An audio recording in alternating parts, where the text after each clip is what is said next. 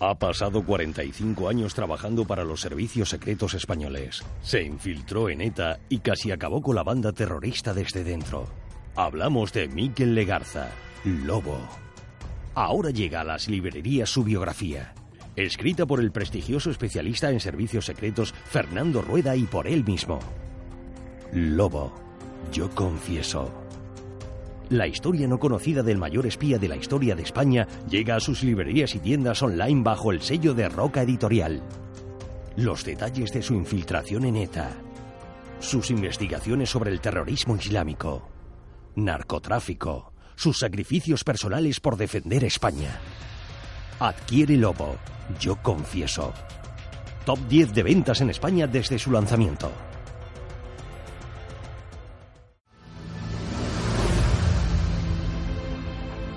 ¿Te gusta la novela histórica?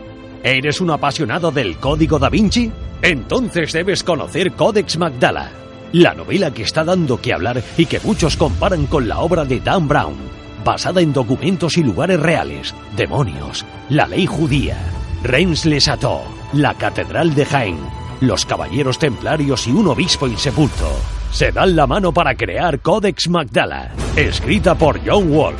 Adéntrate en Codex Magdala y juzga después. Ya disponible en codexmagdala.es y en Amazon. ¿Buscas el mejor ambiente rockero de Linares y provincia? ¿Quieres pasar un rato agradable con tus amigos? Entonces debes visitar el Pub Más Madera, en Linares. Llevamos 23 años compartiendo contigo conciertos, eventos, actividades y sobre todo nuestra pasión por el rock. Visítanos en la calle Doctor de Linares, frente a la piscina cubierta, y disfruta de nuestra terraza de verano. No te olvides, Paz Más Madera en Linares.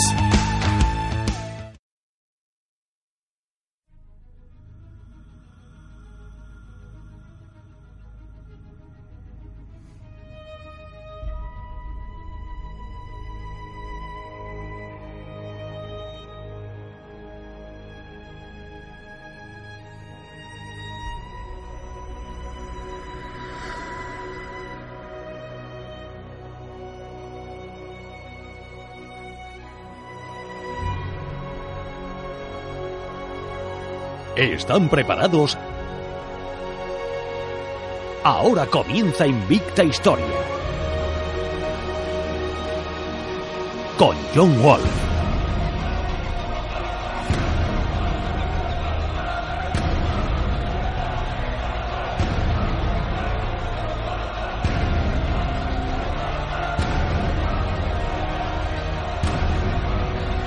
Visita invictahistoria.es.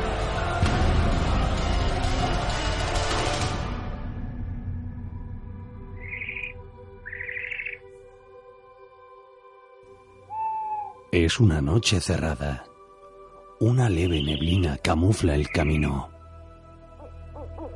Los búhos y otros animales de la noche rompen el silencio. Ves algo que se alza en un cruce de caminos. Se trata de un cruceiro de piedra. Lo observas sin apenas entender qué hace ahí. De pronto, un leve sonido se escucha detrás. Se ven unas leves luminarias caminando en la oscuridad. Los ojos se entornan para observar.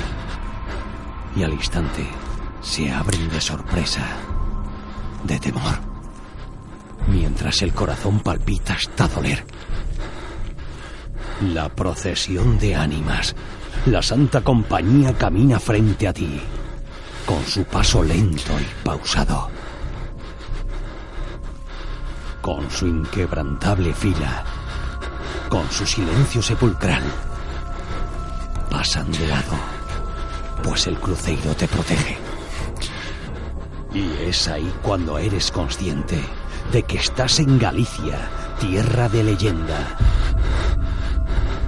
En Invicta Historia. Con José Luis Casteleiro y John Wolf.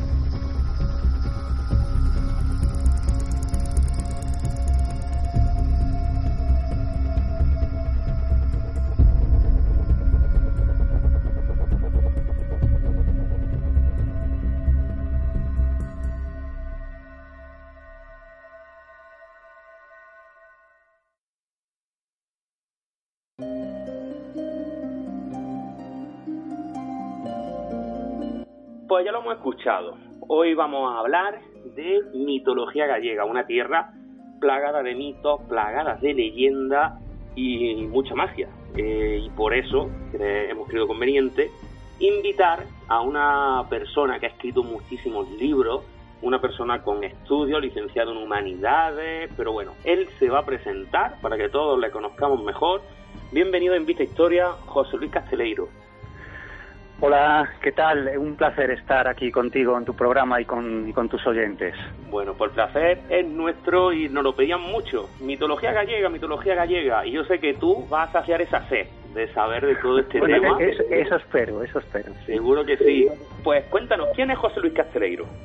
Bueno, pues José Luis Casteleiro es un chico, una persona que nació en, en Ferrol, en Galicia, hace 39 años y que desde pequeño pues que le interesaron siempre mucho estos temas de misterio, de esoterismo, ya en su como momento buen gallego.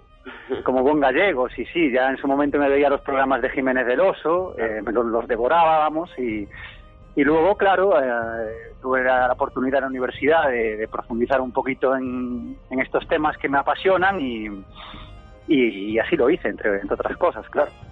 Y bueno, eh, cuéntanos, ¿cómo es que especialmente en Galicia, es donde se asienta todo el tema de, la creencia celta y demás. Sí, mira, aquí habría que matizar una cosa. Hay que distinguir entre cultura celta y cultura castreña, ¿no? Que es, es, diferente. Bueno, aquí tenemos una, hay una pequeña polémica entre historiadores y arqueólogos que afirman que no tiene que ver lo que es la, cultura castreña irlandesa con la, con la cultura castreña del, de, la vertiente cantábrica. Es decir, eh, muchos de ellos em, sostienen que no hubo ningún tipo de, intercambio cultural y mucho menos a nivel de etnia. ¿no? A mí me parece una explicación bastante peregrina. Yo sí creo que estos pueblos tuvieron que tener algún tipo de contacto, porque no es, eh, no puede ser una casualidad eh, sobre todo la forma de realizar los asentamientos y los castros, que a día de hoy, por cierto, los castros todavía no sabemos cómo eran, porque solo, solo conservan los cimientos, ¿no? las piedras de, de su base. No sabemos si era eh, tipo payoza, como es muy característico aquí en Galicia, o si el techo era todo de paja y llegaba hasta, hasta el suelo. Lo que quiero decir es que se sabe muy poco de la cultura castreña.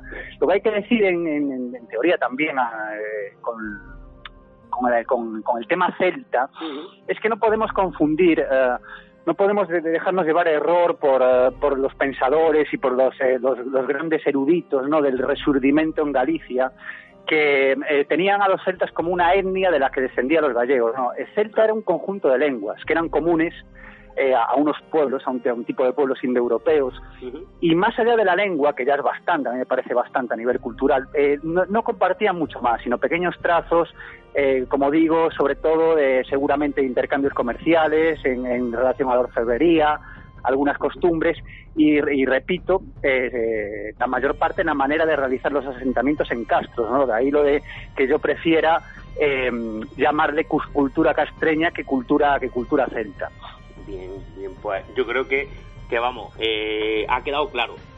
eso eso sobre todo. Así que, pero, porque yo precisamente era uno de los que pensaba que era más bien, digamos, pues eso, no precisamente asemejarse con lo que era cultura celta, con el tema de las cremadas, todas estas cosas. Pensaba que era sí, más mira, lo que sabemos de, eh, en relación a, la mitología, lo que sabemos de la mitología gallega, celta, entre comillas, eh, lo sabemos por la mitología irlandesa, ¿no? Por el libro de las conquistas irlandesas, que es ahí donde se nos habla de, del famoso Breogán, en la ciudad de, de Brigantium, que seguramente era la ciudad de La Coruña, y su famoso faro, que puede ser o no que fuera el, en la Torre de Hércules. Eh, recordemos que este, este libro eh, es recopilado en el siglo IX, es decir, la torre ya hacía siglos que existía.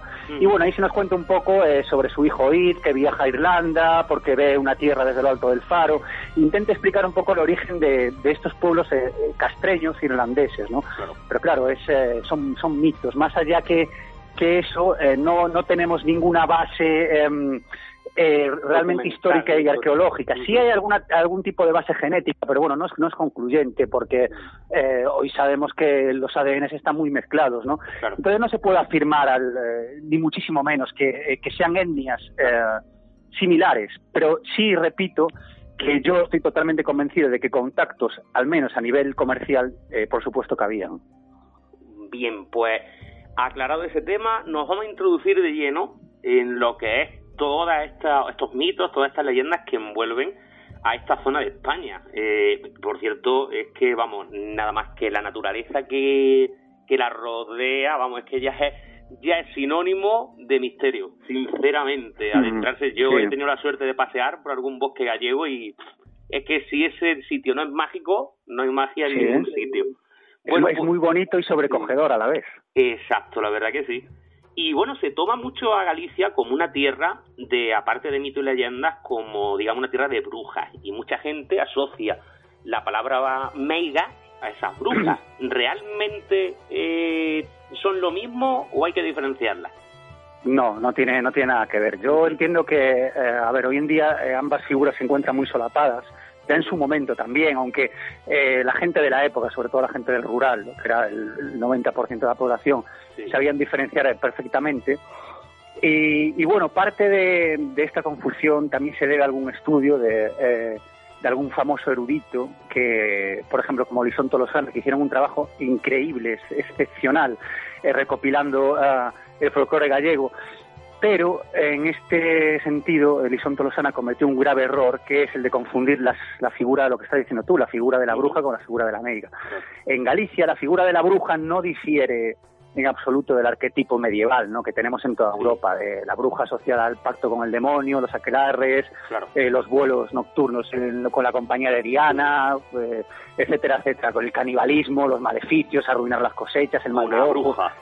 Una bruja e incluso la bruja con la nariz puntiaguda, fea, vieja, etcétera. La, la bruja como, como debe ser la bruja. Exacto.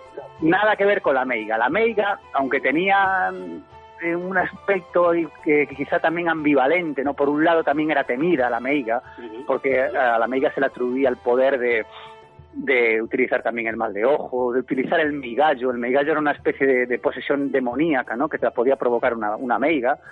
Eh, y demás, y, demás maldades por ese tipo. La meiga también era sanadora, es decir, podríamos comparar a la meiga pues con, una curandera, ¿no? Para que todos nos, nos, eh, nos podamos situar mejor. Entonces estas mujeres, que se, entre ellas se decían que sus poderes venían de Terman, tener mano, ¿no? Se decía, se decía en Galicia. Eh, tenían sobre todo eh, la superstición afirmaba que tenían eh, unos estigmas, ¿no? que son los que revelaban que, poseen estas, que, estas facultades. El más común era tener una cruz grabada a modo de cicatriz en el pecho o en el paladar. Aparte de esto, que es simplemente superstición, los, ah, lo que sí es una realidad eh, totalmente como, como, una catedral, podemos decir, es que las meigas, la, la, mayoría, la mayor parte de las meigas, manejaban un conocimiento ancestral de citoterapia que les era heredado, es decir, eh, se los enseñaban a sus mayores, ya fuera la madre o un familiar cercano. Entonces, eh, a esto es para lo que sobre todo acudían los... Ah, los campesinos ¿no? y, la, y la gente de la época las meigas. Es decir, eh, te pongo un ejemplo para que veamos el, doble carácter de la meiga. La meiga se le podía, se podía acudir a ella pues para que te hiciera un filtro amoroso, para, para enamorar a alguien o para que te provocara un aborto y también acudían a ella eh, para parir, para que les ayudase a parir o curar alguna enfermedad. Entonces, ya vemos aquí que tenemos unas diferencias muy acusadas entre los, entre los dos personajes, porque son totalmente diferentes. Entonces, a ver las highlights. Sí, sí, por supuesto, por supuesto. Sí, sí. sí, además tenemos eh, casos eh, muy importantes, sobre todo en Galicia, es famoso el de María Soliña, ¿no? Que es una especie de icono de, de, la cultura gallega. María Soliña vivía en Cangas a principios del siglo XVII y, bueno, fue acusada falsamente de, de, brujería. La señora estaba viuda porque se quedó viuda en un ataque de corsarios, ¿no? Que falleció su marido y su hermano y bueno, fue acusada falsamente de brujería y sobre todo pues para la principal razón era confiscarle sus bienes no entonces eh, hubo ahí una especie de se hizo una especie de artimaña de conspiración vamos a llamarle no y para quedarse con sus bienes pues era una señora que bueno que no era rica pero sí poseía tenía ciertas propiedades pues se le acusó falsamente de brujería y se le condenó al final a llevar el San Benito. El San Benito era una especie de hábito del hábito de la vergüenza no que eh, te lo tenías que poner cada vez que salías a la calle durante X, un X periodo de tiempo y te señalaba pues como que tú has sido condenado pues por candelito, etcétera, etcétera, o por, herejía, vamos. Y, y, eso se le confiscó los bienes, se le, se le condenó a, a llevar el San Benito durante seis meses. Tenemos más casos de este tipo. Eh, tenemos el de Elvira Martínez y Catalina de la Iglesia también, que se las acusa de, ser meigas, eh, también en Cangas, muy poquitos años después, incluso se las condena a muerte y luego se revoca, se revoca esta condena. O el, último así que te puedo decir, em, eh, porque de brujería tenemos evidentemente, tenemos muchos más, pero en relación a las meigas, pues te puedo hablar de María Fernández de la Barrera en, en Triabá, en Lugo, que fue sí sí sí le, dieron muerte le dieron muerte prácticamente todo el pueblo eh, pues ahogándole y metiéndole a un horno, la acabaron quemando, ¿no? Y luego ella se dice que en el horno que echó una maldición y tal.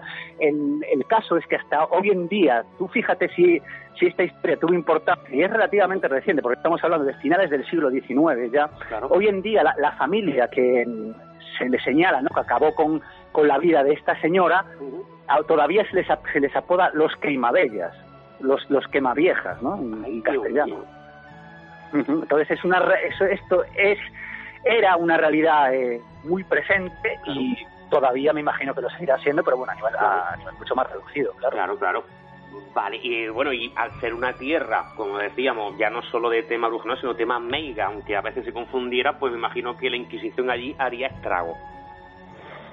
Pues mira, esto es otra cosa que tenemos que desmentir. Pasa un poco como con lo de la cultura celta. En absoluto, en absoluto. Y no voy a, aquí yo a quedar de abogado del diablo, de la iglesia, ni porque no, no me interesa ni muchísimo menos. Pero hay que ser riguroso con, con los hechos que acaecidos. Pero te pongo simplemente un ejemplo. En toda la edad moderna, es decir, en casi 400 años, los condenados a muerte, que se les, que se les condenaba a morir en la hoguera, ¿no? quemados vivos, eh, los condenados a muerte en España nos llegan a 100 y en los países protestantes son casi 100.000. O sea, veamos, veamos la diferencia que hay, ¿no? ¿Qué, ¿Cuál es la razón? Pues la, razón es la Inquisición, aunque parezca mentira, ¿no? En, en, Galicia y también en España, ¿no? En Galicia hasta mediados del siglo XVI no se implantó el Tribunal de la, de la, perdón, de la Inquisición. Eh, y, y, bueno, dependía un poco del distrito de Valladolid, del, Tribunal de Valladolid y, esa, y, también, por supuesto, de, la Suprema, que era el órgano eh, general ¿no? que regía todos estos procesos ¿no? y ahora tenían que consultar. Pues fíjate lo que te digo, eh, todos estos eh, casos que te mencionaba antes, como el de Catalina de la Iglesia y tal, fueron condenados a muerte por tribunales civiles. Y en la mayoría de los casos lo que hacían los inquisidores eran frenar, era frenar a estos tribunales, ¿no? Pedir un poco de, cordura y de sosiego. Y, gracias a, los inquisidores, aunque, aunque mucha gente les sorprenda, se frenaron multitud de condenas. Eh, ¿Esto a qué es debido? Tenemos un hecho muy importante que eh, eh, marca un antes y un después en el, proceder de, la Inquisición en España, que son los procesos, como supongo que, los nuestros oyentes habrán oído hablar, de, de Zugarramurdi, ¿no? a principios de, del siglo XVII. Eso llevó, eso fue un desastre en el que se condenó a 16 personas, se quemaron vivas a, si no recuerdo mal, a seis personas más otras cuatro que fueron quemadas en, Efigie, porque ya habían muerto en, el tormento, es decir, en la tortura. Lo que pasaba era que a la gente que prendían lo sometaban, lo sometían a una tortura tan brutal que confesaban lo que fuera con tal de, que pararan, ¿no? Y entonces que debido a este suceso tan tan triste y tan doloroso, eh, la Inquisición toma una decisión de que esto no puede volver a pasar, que tiene que pararse. Y aquí eh, destaca sobre todo la, figura de, Salazar y Frías, ¿no? Eh, que es un, es, un, es un monje, un sacerdote, al que le llamaban el abogado de las brujas o abogado de las brujas. Sí, sí.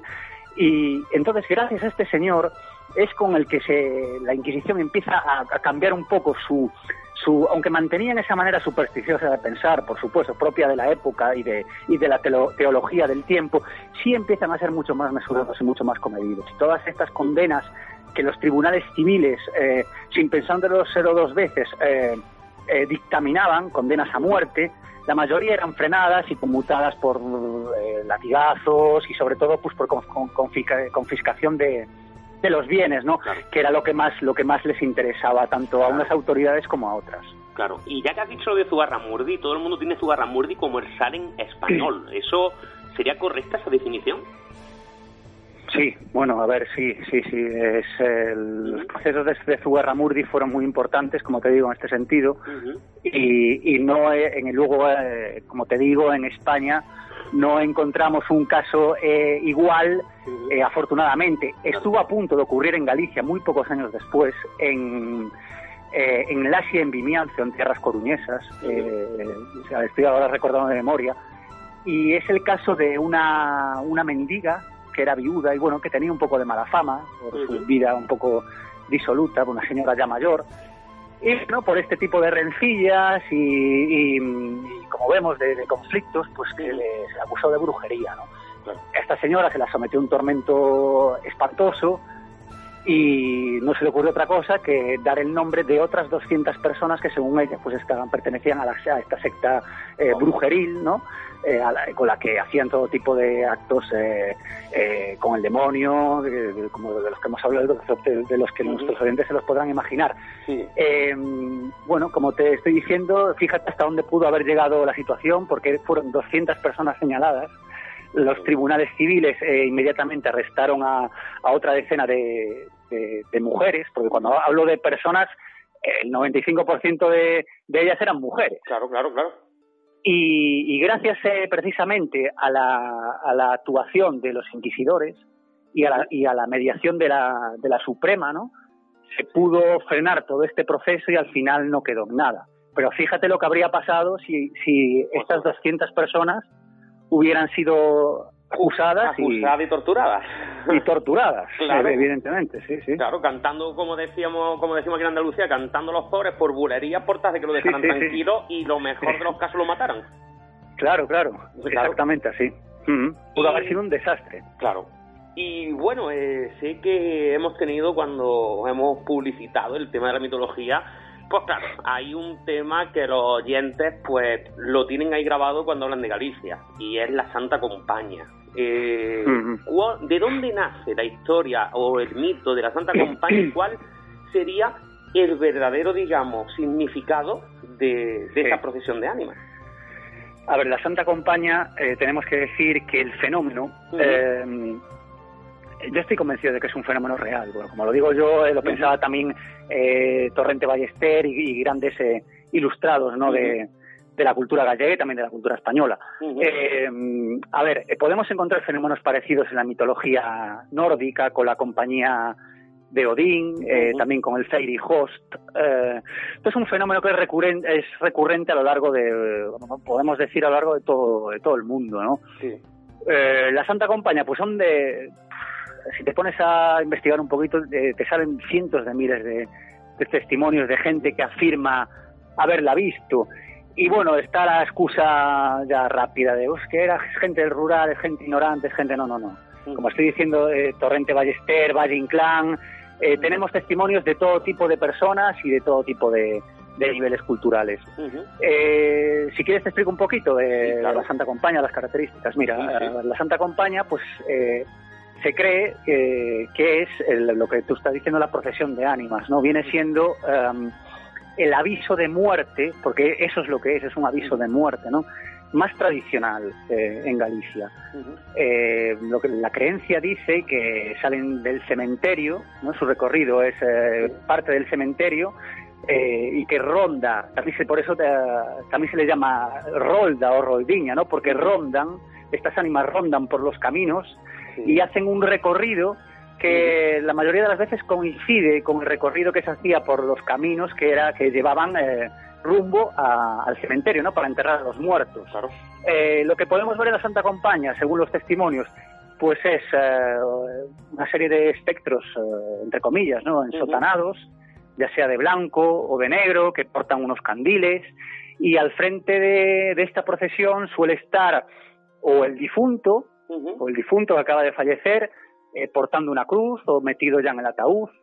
Eh, a veces incluso se afirma tener visto a la propia muerte con la guadaña, acompañada de un niño haciendo las veces de, acólito. Y otras veces, en menos en, casos más reducidos, es eh, una visión muy curiosa, incluso se ve al predifunto. ¿Qué es el predifunto? Pues una persona que está a punto de morir. ¿no? Entonces, es, por eso te digo, es esa señal de que nos avisa de que alguien va a fallecer eh, próximamente. ¿Cuál es el problema con la Santa Compañía? Que, claro, es una procesión de muertos. Si, las ve, si la ve un vivo, pues tiene, que tener, tiene que tener mucho cuidado. Y encima de esos parajes. Sí, sí, y encima esos parajes, fíjate, lo, que, lo, que, lo que cuesta es no salir corriendo, ¿no? Pero bueno, eh, lo que recomiendan para si algún día alguno de nosotros tiene la, iba a decir la desgracia, la desgracia o la fortuna, ¿no? De, encontrarse con algo semejante, eh, la, la, protección eh, más inmediata que podemos hacer, pues que se recomienda es trazar un círculo en, en, en la tierra, en el suelo, meternos dentro y no mirar nunca a, los ojos de, las ánimas. ¿no? Claro. Y dicen también que eh, si está en un cruce de caminos, también el tema de acercar, eh, digamos que hacer un cruceiro, por eso se puso la dramatización, no sé si eso ha acertado o no.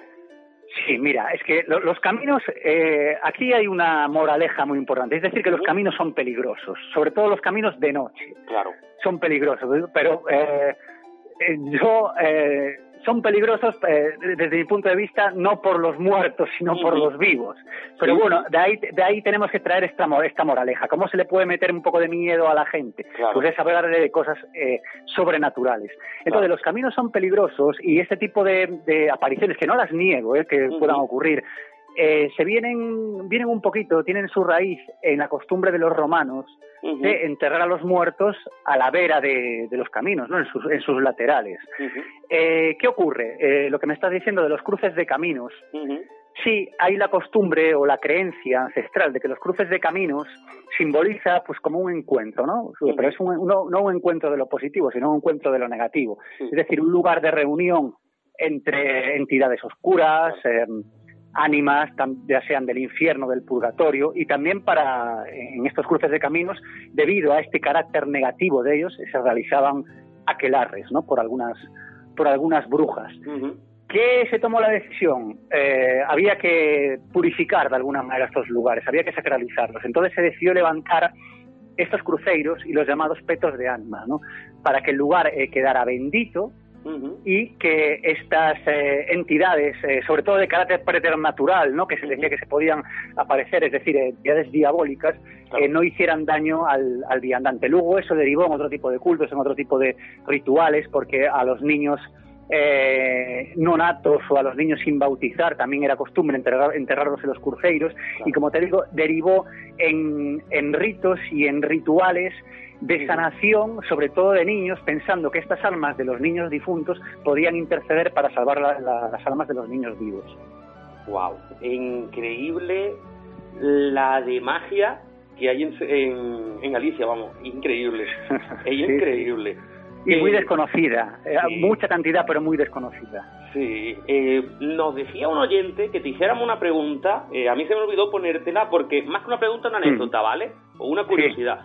Nos decía un oyente ayer, eh, pregúntale si es cierto que es posible que en algunos casos eh, gente que a lo mejor contrabandeaba por Galicia se vistiera de Santa Compañía por la noche para que nadie se acercara a ellos. Digo, bueno, digo, yo le preguntaré, digo, no lo sé, eso es una anécdota, vamos. Sí, sí, no, no, por, por supuesto.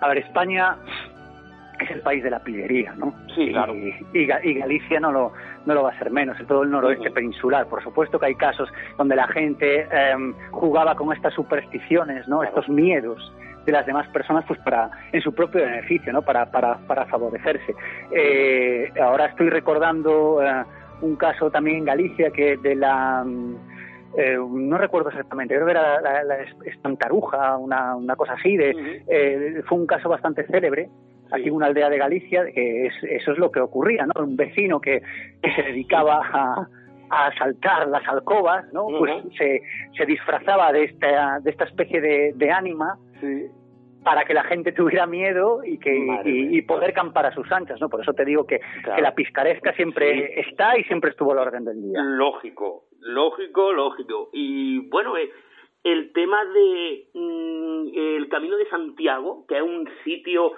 vamos, eh, es un recorrido maravilloso que algún día espero poder hacer. Eh, también tengo entendido que está plagado de magia, de leyenda. Eh, ¿Cuáles serían los puntos que tú destacarías de ese camino por su significado, por su leyenda? Mm, mira, sobre el camino de Santiago no se podría escribir un libro entero, se podrían escribir decenas, decenas de libros sobre las leyendas del camino de Santiago. Claro. Eh, así las dos más famosas son importantes que te puedo que te puedo mencionar. Eh, una estaría relacionada con, el descubrimiento del sepulcro, del sepulcro del, apóstol. Eh, nos habla de la, de la reina Lupa, la reina Lupa era una especie de, reina loba, ¿no? Que nos recuerda un poco una moura, una moura así en, a grandes rasgos para que los oyentes se sitúen, era como una, en Galicia es como una especie de, dama encantada que aparece por ríos y por fuentes y que custodia un tesoro. No confundir con los mouros, los mouros y las mouras son diferentes, los mouros son habitantes intraterrestres muy peligrosos, eh, te pueden favorecer como te pueden servir en su, en su desayuno. Y las mouras son como una especie de hadas encantadas, lo que también puede ser peligrosas en un momento dado. Entonces a esta reina Lupa pues se la identifica como una moura, ¿no? los, eh, los discípulos del apóstol, se cuenta la leyenda, eh, arribaron a, Galicia con el cuerpo del apóstol, querían enterrarlo en algún lado, darle una sepultura digna, no encontraban, y hablaron con esta reina que en un principio les puso las, las cosas difíciles, les, engañó, les hizo pasar una serie de pruebas y tal. Luego eh, esta mujer, al ver los prodigios que eran capaces de hacer eh, con la fe, ¿no? estos, estos discípulos, les cedió unas, unas tierras en el bosque de, de, Libredón, a las afueras de Santiago de Compostela, y allí se le dio sepultura al apóstol. Luego, siglos más tarde, concretamente en el siglo IX, eh, un pastor de la zona eh, una serie de luces y allí fue hallado el, el, sepulcro del, apóstol eh, y el, obispo de Iria Flavia, Teodomiro, pues bueno, dio aviso a las autoridades y luego ya se posterior traslado a, Santiago de Compostela y como todos sabemos, pues se ubica a, supuestamente los restos del apóstol y de dos de sus seguidores en la catedral. Digo supuestamente porque hay mucha gente que duda de que realmente sea el apóstol, incluso algunos se le, le identifican con, con el hereje pristiliano, pues etcétera, etcétera. Bueno, eso son otras cuestiones. Y la otra leyenda, más o menos, que, podemos destacar, ya te digo que son, decenas de las que puedes hablar del Camino de Santiago, pues la tenemos del, del peregrino errante, ¿no? El, peregrino fantasma. ¿Qué pasa con el peregrino fantasma? Pues que es un es como un punto de peregrinación, ¿no? Y de y de, y de y un punto cultural importante, ¿no? Porque se produce, hay un fenómeno en la Catedral de Santiago, no sé si, si has tenido la oportunidad de ir. Es detenido, detenido. No he visto el Camino de Santiago, pero está en Compostela. Sí, pues igual seguramente habrás visto este fenómeno. Es que cuando se, se pone el sol. La sombra que se proyecta. La sombra que se proyecta en un pilar, en, en, la, en la puerta de la torre, creo, en la base de la torre, ahí parece que es la de un peregrino, ¿no? Entonces, a, raíz de esto es cuando empiezan a surgir una serie de leyendas, una serie de explicaciones, y entre ellas, las que más se puede destacar es la que nos habla de un pasadizo secreto entre la catedral y el convento de, de San Payo, ¿no? Y que ese pasadizo, pues que era utilizado por los curas y las monjas pues, para hacer lo que les venía en gana, y sobre todo, pues eh, la leyenda nos remite a un cura en concreto, un concreto y una monja que tenían amores y que decidieron fugarse el cura un día se vestió de peregrino, pero esperó a la monja y la monja nunca apareció. Entonces dice que este cura vestido de peregrino eh, vaga por siempre en la, en la plaza de la Quintana, ¿no? Esperando que, a que llegue esta monja. La otra, a eso es. La otra versión de la, de la leyenda pues nos habla de, de un noble francés, el Leonard du Revenant, creo que era, eh, llamaba mucho la atención el apellido, el apellido es totalmente ficticio, porque no está lo de Revenant. Revenant renacido, ¿no? Eso, eh, nos, está, nos está evocando a aquellas, eh, aquellas personas que se decía que volvían de la muerte, ¿no? Y, bueno, este noble, al parecer, lo que se cuenta que hizo es que envenenó a su padre para quedarse con su fortuna, fue apresado y en vez de condenarlo a muerte lo condenaron a realizar el camino de Santiago, ¿no? Lo cual era un chollazo para él. Claro. El, el, chico este realizó el camino, pero durante el camino pues eh, conoció a una doncella de la que se enamoró, pero esta doncella tenía pareja y él una pulsión, un instinto que le vino eh, asesinó a su pareja y violó a la doncella y también la asesinó, vamos, que era un angelito, ¿no? Vamos, sí. Eh, lo que hizo fue luego vestirse de, franciscano para, para, ocultarse, porque las autoridades lo estaban buscando, llegó a Santiago de Compostela, y bueno, se dice que tiene que se queda dormido a los pies de la catedral porque no encontraba posada, y ahí eh, tiene una, una, visión de su padre donde le dice que él lo ha perdonado, que, mm, que está redimido por hacer el camino de Santiago, pero que no va, a poder encontrar el descanso eterno hasta que estas dos almas, el, el, y su, y su novio que acaba de asesinar, eh, peregrinen, estas dos almas peregrinen desde el más allá eh, a, Santiago de Compostela y casi lo puedan perdonar. Entonces la, la, la, relación instintiva que tuvo eh, el, el, noble es de miedo, es de intentar atacar a esta visión que se le, que se le presentaba en mitad de la noche. Y bueno, se dice que esa visión fue más rápida que él y le atravesó el, el corazón y que desde aquella eh, pues queda su alma, el alma de este peregrino, de este noble tan infame, ¿no? Vagando por, por la plaza de la Quintana. Fantástico, vamos. Y bueno, eh, tenéis, bueno, no sé si llamarle en honor, pero por lo menos sí el dato curioso de que tenéis al, ver, bueno, al verdadero, al caso documentado, entre comillas, de primer hombre lobo español, si no me equivoco, ¿no? Sí, eh, Manuel Banco Roma Santa, sí, el único español y y si no me equivoco, de todo el mundo. Eh, es la única condena donde se condena a un, a un, preso, ¿no? Eh, donde es condenado a, a, muerte. Primero se le condena a garrote vilo, que luego se le, se le conmuta la, la pena por cadena perpetua, pues se le condena por ser un hombre lobo, ¿sí? Eh, se puede consultar las actas, las tenemos a nuestra disposición y allí se refleja fehacientemente que se le condena pues, por ser hombre lobo. Claro, y hay mucho misterio en torno a su muerte, si no me equivoco, ¿no? Sí, había misterio hasta hace unos años eh, en los que mm, unos hermanos investigadores, ahora no recuerdo su apellido, eh, al final, claro, se le, pierde la pista, a este hombre se le pierde la pista porque primero se le condena a muerte, pero su, abogado, su abogado apela a la reina para que se le indulte porque era un enfermo, por un enfermo porque tenía licantropía, es decir, porque era un hombre lobo, no que estuviera mal de la cabeza, no, no, se dice que era un hombre lobo de verdad. Entonces la reina, hasta un caso, un caso tan excepcional, de un hombre lobo y que él no tiene la culpa de, de estos asesinatos, esto es lo que argumentaba tanto Roma Santa, que era muy espabilado, como su abogado, pues al final acaban conmutando la pena de muerte por la cadena perpetua, ¿no? Entonces a este hombre se le, se le, se le pierde, se le pierde la pista, ¿no? Eh, cuando se, cuando se le condena a cadena perpetua. Pero parece ser que eh, se encontró a, sus restos en una fosa común en, una prisión de Ceuta y en los archivos se afirma que murió de cáncer de, estómago, lo que es un poquito em, eh, como eh, una jugada del destino, ¿no? Este hombre era un asesino caníbal en algunos casos y al final acaba muriendo de, cáncer de estómago, ¿no? que son las cosas. Pues sí. Y bueno, eh, Sabemos que has escrito tu último libro, Mito y leyendas de Galicia, que he tenido el, gusto de estar echándole un vistazo. Y bueno, eh, ahí se habla incluso del Santo Grial en Galicia, de muchísimas historias. ¿Cuáles son las que tú resaltarías y háblanos un poquito de tu libro? Sí, a ver, lo que hicimos con este libro pues es una recopilación eh, un poco de las leyendas, algunas de las leyendas más representativas. Lo que no queríamos era repetir contenidos con, con Galicia Inmaterial, con nuestro libro anterior, eh, aunque algunos de ellos sí se repiten, pero están tratados de una forma completamente diferente. La leyenda está, está ampliada, está más eh, teatralizada. Sí pero bueno, queríamos meter contenido nuevo. Entonces eso nos llevó a descartar automáticamente las leyendas, como me estás tú diciendo, de Lobisomes, de Meigas, de Mouros, todo eso no lo queríamos repetir. Claro.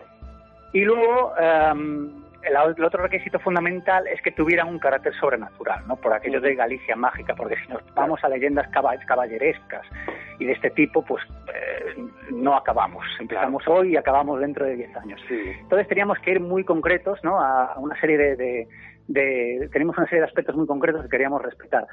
Eh, al final se seleccionaron 16 leyendas, cuatro para cada provincia, es la mitad del material que se manejó, ¿eh? por eh, requisitos de edición se tuvo que reducir a cuatro para cada provincia, y bueno, en ellas intentamos reflejar un poquito las que consideramos em, más representativas dentro de estas em, connotaciones que te he dicho, no descartando las leyendas más em, conocidas como pueden ser las de con los seres que te acabo de, comentar, de Meigas, Mouros, etcétera, etcétera, etcétera. ¿Qué, ¿Cuál te podría destacar? Pues mira, se pueden destacar muchas. Lo que me dices del Santo Grial, eh, en Galicia es bastante, mm, eh, o era en, la Edad Media y sobre todo aún, sigue teniendo su público entre determinados estudiosos la materia de Bretaña, ¿no? La leyenda se llama aquí en Galicia de Santo Graal el rey Arturo, ¿no? Eh, aquí se, como se dice en Galicia. Y esto generó un sinfín de historias, eh, etcétera, ¿no? Eh, la que nosotros hemos recogido por mm, está relacionada con un lugar en concreto es la de Galaaz y el Santo Grial. Galaaz era uno de los caballeros más sobresalientes del rey Arturo, ¿no? A, para prácticamente de, de Sir Lancelot. Y bueno, en sus desventuras buscando el Santo Grial, eh, como caballero puro que era, que tenía que mantener fiel a su rey, al final acaba en Galicia y lo supuestamente lo acaba encontrando en, en el Monte Cebreiro, en Ourense, y también se acaba enamorando de una joven. Bueno, ya sabemos lo que siempre eh, tenemos en todas estas leyendas, la, figura de la mujer siempre es una figura, sí, siempre tienta, ¿no? Tenemos ahí como como es como la, eh, como la representación un poco del mal, eh, producto de esta misoginia que, estaba imperante, ¿no? Que es la que tienta siempre al puro, al héroe. Y al final este caballero que consigue hacerse con el santo grial eh, se queda con la desazón de no haber que, conseguido el amor de, esta doncella. Y se dice que a partir de, esa época pues está vagando por el monte Cebreiro con el cáliz colgado del, del pecho y que al caer en la noche pues lo podemos algunos afortunados han podido verlos. Claro. Y entonces ahí eh, vamos a ver temas, eh, en el libro de mito y leyendas tenemos temas que, exceptuando un poquito lo que acabamos de comentar Santo, del Santo Grial, pues no se han tocado en esta entrevista para que así el oyente, si tiene ganas de saber más, pues aumente todavía más, ¿no? Eh, sí, sí, no, no, se ha tocado ninguno de esos temas. Exacto. Eh, este libro salió como un complemento para todos los públicos, tanto como para niños como para adultos, de Galicia Material Galicia Mágica. Entonces, eh, ¿cuál es el hándicap que tiene Galicia Material Galicia Mágica? Claro, está escrito solo en gallego.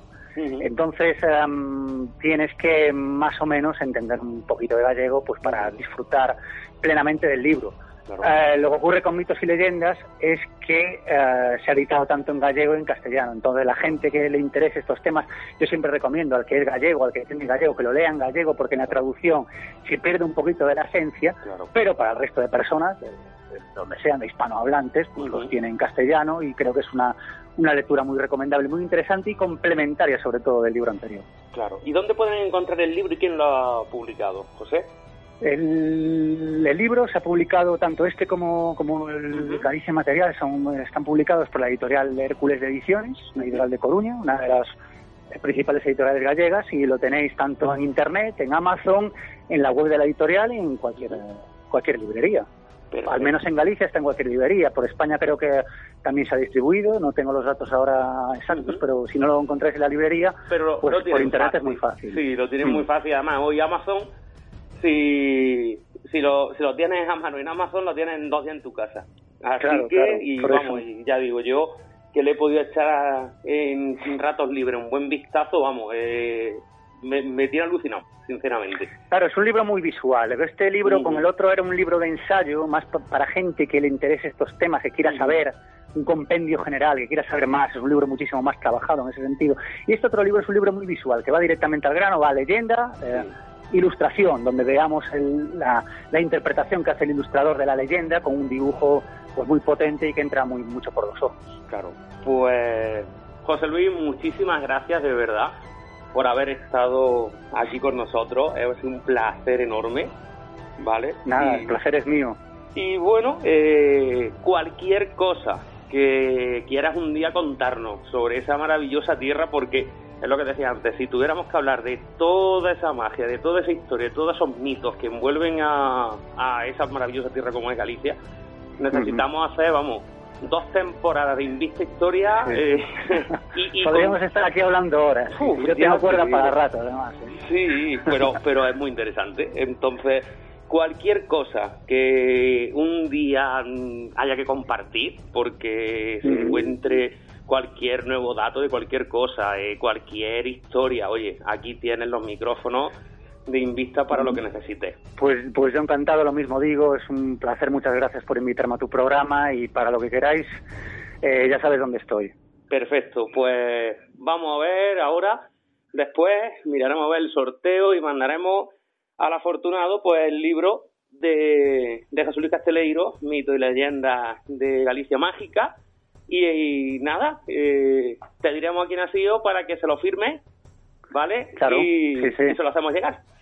Sí, sí, ¿Vale? sí, sin ningún problema, con dedicatoria y con firma, como debe ser. Perfecto, pues un abrazo muy fuerte de parte de todo el equipo, José Luis. O- otro para vosotros. Hasta pronto. Hasta luego.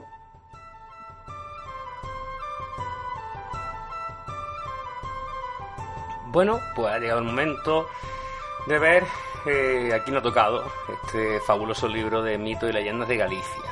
Vamos a ver aquí entre todos los que habéis compartido el tema de la publicación. Aquí en Facebook habéis seguido la página. Vamos a ver porque lo tengo aquí anotado. Juan Méndez de Córdoba. Bueno, pues mira, Córdoba, ¿eh? como la semana pasada que entrevistamos a un Córdoba ilustre, a, a don Marco Rodríguez Pantoja. Bueno, pues Juan Méndez, eh, mandaremos para Córdoba, para ¿eh? Puente Genil, vamos a mandar este, este libro de José Luis Casteleiro, firmado, eh, Mito y Leyenda de Galicia Mágica. Eh, esperemos que, que te guste y que dejes pues tu opinión en, el Instagram de, de José Luis, que seguro que te lo agradecerá. Y nada, desde aquí agradecemos nuevamente a José Luis Casteleiro su, su presencia en el programa y a la editorial Hércules, Hércules Ediciones, de allí de Coruña, por facilitarnos toda la labor de, de, esta- localizar a José Luis para esta entrevista. Y nada, esperemos que sea la, la primera de muchas colaboraciones.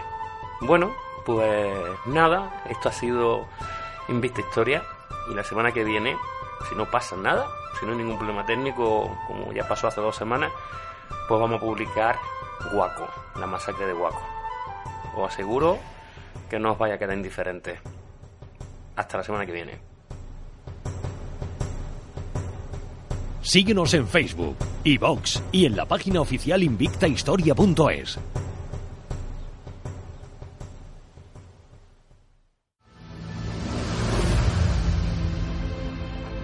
¿Te gusta la novela histórica? ¿Eres un apasionado del Código da Vinci?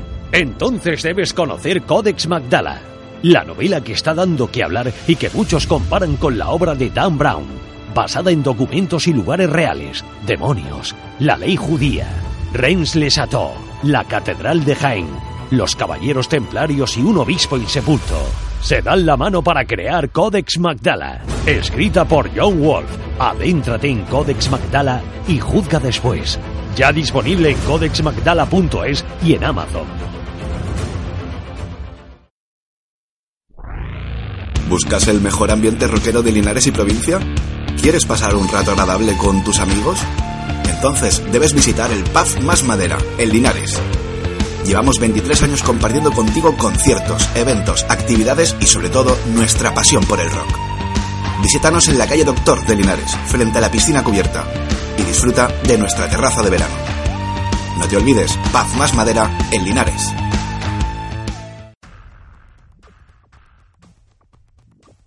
Ha pasado 45 años trabajando para los servicios secretos españoles. Se infiltró en ETA y casi acabó con la banda terrorista desde dentro. Hablamos de Miquel Legarza, Lobo. Ahora llega a las librerías su biografía, escrita por el prestigioso especialista en servicios secretos Fernando Rueda y por él mismo. Lobo, yo confieso. La historia no conocida del mayor espía de la historia de España llega a sus librerías y tiendas online bajo el sello de Roca Editorial. Los detalles de su infiltración en ETA, sus investigaciones sobre el terrorismo islámico, narcotráfico, sus sacrificios personales por defender España. Adquiere Lobo, yo confieso. Top 10 de ventas en España desde su lanzamiento.